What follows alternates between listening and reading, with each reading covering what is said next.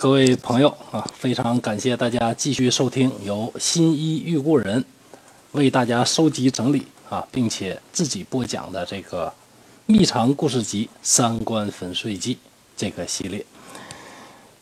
现在呢，我们正在呀讲解的是这个《荡女传》。前边啊，我们讲了两位胡太后，讲了春秋时候的那个男子，啊，讲了齐国的那个文姜。接下来呢，我们要讲的呢，又回到了战国时期，在先秦的最后一个阶段啊，这个秦秦朝啊统一六国之前的这么一位人物啊，这个叫什么呢？这个叫赵姬。赵姬呢，其实啊，他。通过这个名字啊，就可以看出来啊，她出身呢是很卑贱的，呃，出身是很卑贱的。那她只是姓赵啊，是赵地的这么一个女孩儿。那大家只要只要这么理解就好了。她这个名字呢，其实就跟刘邦他爹叫这个太公刘太公，他妈叫刘裕啊，他叫刘季，他哥呢叫刘伯刘仲啊，跟这个道理是一样的。其实呢，根本呢就是平民呢没有名字的。先问大家一个问题吧，啊，讲赵姬之前呢，先问大家一个问题，大家知不知道啊？这个什么时候啊，中国开始有 KTV 的？啊，商业 KTV 啊，商务 KTV，商务 KTV，商 K。那有朋友可能说了啊，这个最近十年、最近二十年、多少年的？其实我告诉大家呀，如果呢，完全以形式而论，在战国时候的那个赵国呢，就已经有啊，这个类似于今天的这个商务 KTV 的这么一种。这个一种娱乐机构了，在当时的这个赵国呀，啊，虽然呃大家听说赵国呢，可能都说什么燕赵多什么慷慨悲歌什么的。除了慷慨悲歌之外呢，呃，还有一个赵地呢，还有一个爱好，就是这个大富商啊，这个王孙公子啊，呃，喜欢呢到娱乐场所里边呢去一掷千金。大家到那儿呢，这个围拢在一起呢一坐。把这个美酒佳肴都摆好，然后呢，身着薄纱的这个美女啊，翩翩起舞。那起舞之后呢，如果你非常喜欢的话呢，你还可以跟她继续聊天啊，用你的这个学识啊，用你这个金钱呐，打动对方，然后呢，进一步的进行深入的这个沟通啊，这个都是可以的。而这位赵姬呢，她是干什么的呢？那她就是在这种娱乐场所里边工作的一个女孩，那。是非常漂亮的一个美女，但是呢，这位赵姬呢，她有一个人，有一个特别这个有钱的粉丝，这个粉丝呢就是吕不韦，后来呢当了秦国的这个丞相啊。这位吕不韦，吕不韦呢本来就是一个商人，根据中国古代的那个呃处事的那个国家管理的那个哲学呀，士农工商。商呢是排在最末一位的，是所有社会的这个各色人等当中啊，这个身份最低贱的一种。即使你有钱，你也不能穿着什么绫罗绸缎了，这个华丽的这个衣服，这个都是不行的。那在战国时候呢，虽然说没有那么严重啊，但是商人的地位呢也并不是非常的高。这个吕不韦呢，经常呢出入娱乐场所啊，这个跟着他老爹一起呢做着买做买卖。是一个呢很有抱负啊，而且有相当能力的一个富二代。有一天呢，偶然的这个机缘巧合，吕不韦呢认识了一个这个很有身份的一个人。那谁呢？就是这个人呢叫异人啊，异人。异人呢他是秦国人，为什么到赵国去呢？因为异人呢他姓嬴啊，他是这个秦王的这个。这个公子，那秦王的这个公子，所以呢，他作为一个公子呢，是被秦国呢送到赵国呀做人质的。本来呢，到别的国家当人质呢，就已经呢差不多成为一个垃圾股了，没有什么太大的这个机会了。那这位艺人呢，也没指望着自己呢将来能够怎么怎么样。虽然自己是贵族啊，但是呢，也没指望自己呢要怎么样。但是偶然的这个风云际会呢，这位艺人和我们这个吕不韦两个人呢就相遇了。相遇之后啊，吕不韦一看呢，哎呀，这位可了不起呀！那他是秦国的这个秦国这个国君的这个后人呃，当时当政的是谁呢？是这个秦昭王，啊，是这个秦昭王。那秦昭王呢，就是呃，就是呢谁呢？就是那个这个那个芈月，芈月这个宣后他的那个儿子啊，这个叫嬴稷。那秦昭王自己呢，文治武功呢很了不很这个了不起啊，但是呢，呃，但是他这个儿子们呢，普遍的这个都非常的平庸啊，都非常的平庸啊，所以呢，这个吕不韦呢，看到这位嬴异人之后呢，就想啊，将来如果我要能把这个异人呢送回去当秦王，那我呢就立了这个这么大的这个功劳。那这个买卖呢就非常划算，啊，这就是什么呢？历史上这个非常有名的一个成语的出处叫什么？叫做“奇货可居”啊，“奇货可居”啊，他认为什么呢？这个货呀，要比平常贩马呀、贩黄金的，甚至比你这个贩卖毒品啦、倒卖枪支啊，比这个都都要赚钱啊！当然是开玩笑了啊，比这个都要赚钱。我要把这小伙弄回去当秦王，那就 OK 了。那能不能行呢？我们来做一下分析。秦昭王呢，这么多儿子，啊，嫡长子呢，老大是安国君，叫什么叫嬴柱。除了这个嫡长子之外呢，他众多的这个庶子，那基本上呢都是资质平平，啊，没有一个是非常了不起的，那没有，啊，没有。所以呢，这个吕不韦呢，就花重金呢去包装这个嬴异人。包装嬴异人呢，就在这个赵国呢，通过各种风啊，给他往这个秦国夸，就说呢，这个嬴异人呐，在我们赵国呀，这个表现的非常贤明，非常的了不起啊，非常了不起。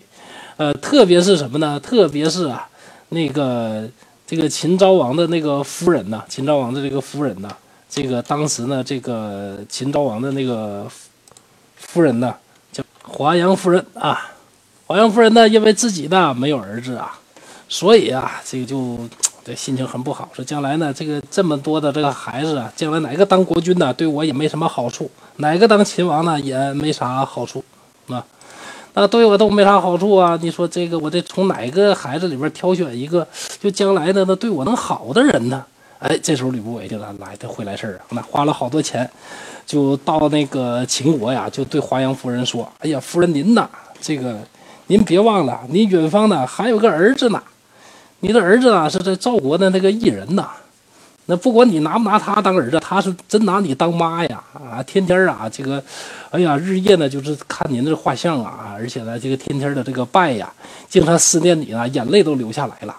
一边说着，一边呢就各种这个重金呐，各种贿赂兵帮一顿送礼。那黄阳夫人一看，哎呀，这钱不是事儿啊，这儿子我是真缺呀，对吧？而且呢，这个加上呢，大家就对这个艺人呢一顿吹啊，一顿吹，这么吹那么吹，啊，吹得特别好啊。结果呢，这个华阳夫人呢就开始呢，就是特别的，就是希望呢，将来这个异人呢能够回来当这个秦国的这个下一任的这个继承人。那有了华阳夫人这个支持啊，吕布一看，哎，这个事儿啊有门儿啊有戏啊，这个很有希望啊。为了能够更好的，为了能够更好的控制这个嬴异人，于是呢。就把他这个自己的这个杀手锏给拿出来了。有一天呢，吕不韦啊就带着嬴异人呢，两个人一起去赵国的这个 KTV 呢，这哥俩就一起去玩啊。大家呢这个美酒一摆啊，好菜一放啊，连吃带喝啊，就在在这儿这个潇洒。那过了一会儿呢，这个这个这个酒兴正浓的时候呢，啊，大家呢有有那么一丝醉意了。啊，大家晕晕乎乎的小脸儿呢，泛着这个微红。吕不韦呢，双掌这个相击，啪啪一击掌，然后呢，只见呢一位美女啊，脸上呢这个罩着轻纱，随着音乐呢是翩翩起舞啊，并且在这个众人当中啊就来回的转。一人呢，作为一个落魄的公子啊，到了赵国呀，也没有什么太多的这个朋友，也没享受到什么这这个王孙公子啊应该有的那个待遇。哎，这个荒凉寂寞这么久，我猛然之间看到一个美人呐，在自己身边翩翩起舞啊！而且她穿着呢是非常的华美，又多少有那么一点儿暴露。那当然呢，这一下子就把这个艺人的这个眼睛啊，这个牢牢的给抓住了。啊，他的这个整个的这个心呐，都随着这个舞蹈的美女呢啊，就飞过去了。哎呀，这个等这个美人呐。跳完舞归位之后，这艺人的这个眼睛和心呢，还都收不回来呢，就在那愣神儿。这时候吕不韦推一推，哎，公子，公子，对吧？呃，您这个感觉这个刚才这位美女怎么样啊？啊，那这位艺人说，哎，美女，美女挺好，哎呦？美女太好了，对吧？太太棒了啊！那吕不韦就说，那那要是我把这个美女送给你，你感觉怎么样呢？哎，那太好了，对吧？把美女送我太好了。那艺人呢就欣然笑纳了。据说呀，有说法就认为什么呢？认为这个时候啊，这个美女啊，就是后来这个赵姬呀。这个赵姬呢，本来呢，她跟吕不韦呢，他俩的这有这么一腿。那有这一腿呢，其实这个时候已经有有孕在身了。那这个赵姬已经有孕在身了，也就是说呢，她已经怀上了吕不韦的孩子，甚至连《史记》里边都是这么记载的啊。这个不是我在这瞎扒啊，大家可以自己去看《史记》，《史记》就是这么写的啊。当然，我我是不信的啊！不管您信不信，我是不信的。那《史记》里边写的就是这么写的，说这个已经怀了吕不韦的孩子，怀了吕不韦的孩子之后呢，哎，这个吕不韦呢，把赵姬呢献给了异人，啊，异人呢当然非常的高兴，啊，跟赵姬呢也非常的恩爱。那不久之后呢，生下了嬴政。这个嬴政是谁？那这个他的名字是赫赫威名，就是后来呢。这个一扫六合，那统一七国的这个秦始皇啊，这个秦始皇。等这个事儿办完了之后啊，这个我们再说一说呀，这个秦国的这个政治这个继承的这个顺序。秦昭王的孩子呢，资质平平啊，嫡长子呢，安国君嬴柱啊，体弱多病啊。等这个秦昭王死之后啊，他这个嫡长子啊，嬴柱啊，仅仅在位三天呢，就死了。在位三呃三天就死了，那死完了之后呢，在华阳夫人的这个主导之下呢，嬴异人呢被接回到秦国，继承了秦国的王位，就是秦庄襄王。但是这位秦庄襄王在位呢，也仅仅三年呢，就告别了人世。于是他的儿子这个秦始皇，就未来的秦始皇嬴政呢，就开始当秦王。等这个嬴政当上秦王之后啊，这个。他的这个母亲呢，这个赵姬呢，哎，就感觉寂寞难耐了。那跟前边那几位像胡太后谁的这个是一样的。一旦呢，这个自己当家做主，有了权力，啊，那就可以为所欲为的去玩了，想干什么就干什么。那赵姬呢，这个既然能够名列我给大家收集整理的《荡女传》当中，当然呢，她的这个性格呢，这个。绝对是不次于任何这个一位呢，就是本文里边所提到的这个其他的几位女性啊。太后呢，这个一看呢，这个老公死掉了啊，孩子还小啊，那怎么办呢？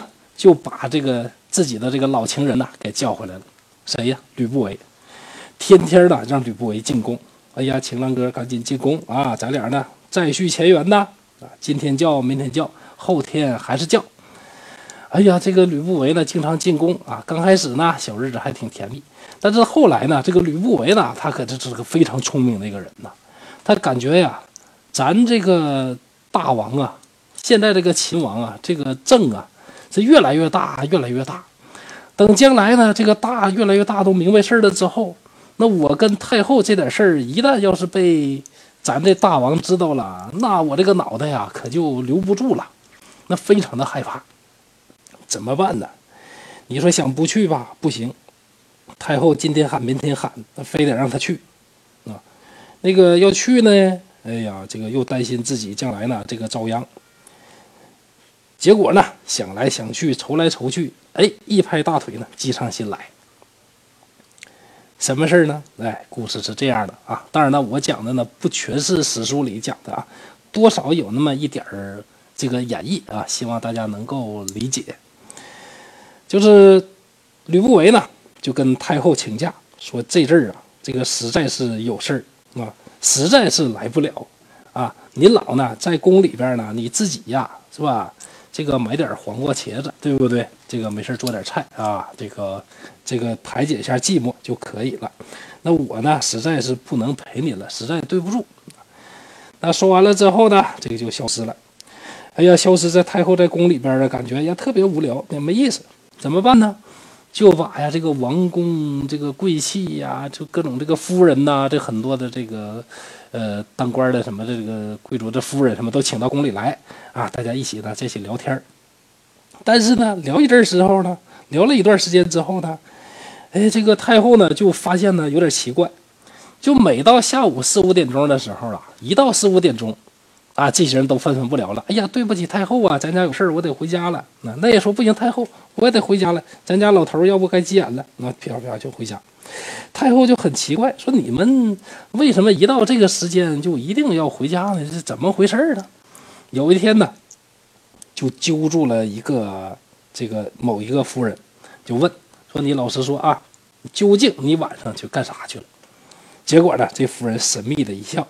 就对太后说：“哎呀，太后啊，您是不知道啊，我们最近呐，这个天天呐，一到晚上四五点钟的时候啊，必须回家呢去看表演啊，这个表演非常精彩呀。”太后就说：“那啥表演呢？说这么精彩呀？”哎，说这太后你这个，哎呀，这个怎么说呢？啊，这个也不太好讲。太后说：“那你必必须得说啊。”我说：“这样吧，你太后你这个这样吧，你跟我们去看一看。”于是呢，这个。太后呢，就想办法呢，就跟着一起呀，把自己蒙个遍啊，去看这个表演。哎呀，一看这表演，真是非常精彩呀。呃，表演的主角呢，是一位呢，叫做嫪毐的人啊。这个嫪毐这两个字呢，不太好写啊，大家自己查查书就行了啊，我不多说了。这个嫪毐呢，他有一个外号叫什么？叫大阴人。大阴人什么意思啊？这地球人都知道，也不解释了。哎呀，大阴人呐，非常的雄壮，应该呢，现在想起来应该是一个肌肉男，这个健美冠军，身上全是块儿，啊，脸上洋溢着这个微笑，啪啪，这个这个亮两个造型啊，这个这个底下女孩一顿尖叫啊，应该是这个类型的。这个嫪毐呢，做什么表演呢？呃，据说呀，是有一个比较重的一个车，这个车呢有四个轮子。轮子中间呢有一个很粗啊很深的一个孔啊，然后呢这个嫪毐在表演的时候呢，呃这段怎么讲呢？这个嫪毐在表演的时候呢，他就用身体的某一部位啊，呃插到这个车的这个轮子的孔里，然后一运气就推着这车呢呼呼的这个往前跑啊，呼呼的往前跑。哎呀，这个表演呢，这个开始之后呢，这各位这个贵妇呢是纷纷的尖叫啊啊，都，哎呦，太漂亮了，太帅了，对吧？太了不起了，跟现在这个美女啊，这个这个女粉丝啊，这个追星啊是一样的，啊，有朋友说，那你这个也太胡巴了吧？这怎么可能呢？啊，中国人多传统啊，呃，这就说明了大家读书不仔细。其实你真正看书的时候啊，这个中国这个历代呢，就不是像大家想象的那么保守的。啊，当然，宋朝之后呢，朱老圣人出现之后呢，这又一回事儿。但在秦汉的那时候呢，这中国没有那么保守的啊。哎，于是呢，这个太后啊，这一下子就喜欢上了这位这个孔武有力呀、浑身肌肉的这肌肉男这个嫪毐。哎呀，就特别喜欢，怎么办呢？得把他带到宫里呀。怎么带到宫里呢？哎，就对外谎称啊，说这是一个宦官，然后呢。就把他这个眉毛啊、胡子啊都给都给这个刮掉，刮掉之后呢，就冒充宦官呢，就带到宫里边，说是要伺候太后。结果太后呢，跟他呢就在一起私通。那史籍里边怎么记载呀？啊，这三个字写的好啊！这个要不说古人写话写写作呀，微言大义。那两个字呢，就写的特别传神，叫什么叫绝爱之，绝爱之。哎呀，这爱的都不行不行了啊！太爱了，爱的不行了。那爱到什么程度？很快的就怀孕了啊，就怀上这个嫪毐的孩子了。哎，要说古人呐，哎，不像现在这个技术这么发达，有些事儿呢，这真的是没办法。那太后呢，特别怕别人知道，怎么办呢？就对外谎称啊，就说呀，最近呐，这个算了一个卦，那这个卦象告诉他呀，必须呢从。宫里边呢，去躲避出来，于是呢，就把自己的宫呢迁徙到这个雍，这个雍呢也是秦地啊其中的呃一个著名的一个这个城啊，这个嫪毐呢就跟着这个太后一起去了，赏赐呢是特别厚。那这个由于呢这个嫪毐呢出现了之后呢，这个嫪毐呢本来呢他他就不是一个特别单纯的那种啊，特别一门心思就想给你做个男宠，这绝不是的。这个嫪毐呢，他的野心是很大的，说借着这个跟太后好的这个机会呢，哎，他就经常的去帮这个这个国家出主意。当时的这个政事有好多呀，是这个嫪毐呢由他来决定的啊，由他来决定的。等到这个始皇九年呢，也就是这个嬴政啊当上秦王九年之后。那逐渐的这个长大，逐渐的这个越来越明白事理。大家想啊，后世啊不可一世的秦始皇，虽然这个时候还很年轻，但是呢，由于他已经啊懂得了好多的道理，他怎么能够允许这个嫪毐呢一直的在这逍遥法外啊，在那儿这个嘚瑟呢，对吧？所以呢，到了这个嬴政啊第九年当王之后，有人呢。秘密的就告这个嫪毐呢，他并不是真正的宦官，而且呢跟太后淫乱，还生了两个儿子，居然给这个这个嬴政呢生了两个弟弟，并且藏起来了啊。呃，这还是不可怕的，最可怕的是什么呢？就是这个嫪毐呢还和太后呢商量说，将来呀，咱这个大王轰，他死掉之后，用咱们俩的儿子呢，哎，作为他的这个后人。居然呢还想呢去修改这个秦王高贵无比的这个血统，那这个这这真是是可忍孰不可忍呢？于是秦王呢就让这个官吏呢去详查这个事件，一查，当然呢这事儿就查出来了。那查完了之后再查一查，说这个事儿最开始嫪毐是谁那个弄进来的？谁弄进来的？那吕不韦。吕不韦呢，想让这个事儿牵连不到自己，但是你想想啊，这样的事儿你怎么能够躲得开呢？对吧？所以说呢，到了九月，把这个嫪毐的三族啊全都给灭掉了。太后所生的这两个儿子呢，也把这个把也想办法呢给他们也都干掉了啊，也都干掉了啊。这就是什么呢？这个历史上赵姬的这个故事。那么后来呢，这位吕不韦呢，也没得到什么好果子吃。啊，当时被罢黜啊，后来呢，被秦王，也就是这个嬴政啊，逼得他这个最后呢自杀了啊，最后自杀了。呃，经过这一段的这个记载呢，大家呢就了解了这位赵姬啊，秦始皇的老妈啊，也是一个呃，绝对呢是明智实规的啊，可以昂着手啊，挺着胸走进我们《当女传》的这么一位人物啊。那么今天这讲呢就到这儿，下一讲后面呢还会有武则天呐，呃韦后啊，唐朝这两位啊，还有啊这个一位叫夏姬的啊，呃会逐渐的陆续登场啊，包括这个赵飞燕呐、赵合德呀、贾南风啊啊等等啊，这个我会按照我的这个理解啊，按照我对这个史书的这个理解和记忆啊精选啊，逐渐的给大家讲。啊，今天这个《当女传》呢就到这儿啊，谢谢大家。能听到这儿的朋友，您辛苦了，非常感谢您的关注和支持。本套《毁三观历史故事集》最初就是播着玩的，所以太多不如意的地方，影响了您的收听，在这儿深表歉意。本人正在播讲一套东北话趣说《聊斋》系列，秉承本人一贯的毁三观风格，用东北话播讲不改变、不删减、不解读的高清无码《聊斋》故事。我将把所有《聊斋志异》当中四百九十多个故事全部用我的方式进行讲解，希望您能订阅和收听，让我用全力以赴制作的音频补足我的遗憾。谢谢你。如果你想订阅这套专辑，可以点击我的头像，然后就可以看到另外一套专辑。期待在另外一套专辑当中与您见面。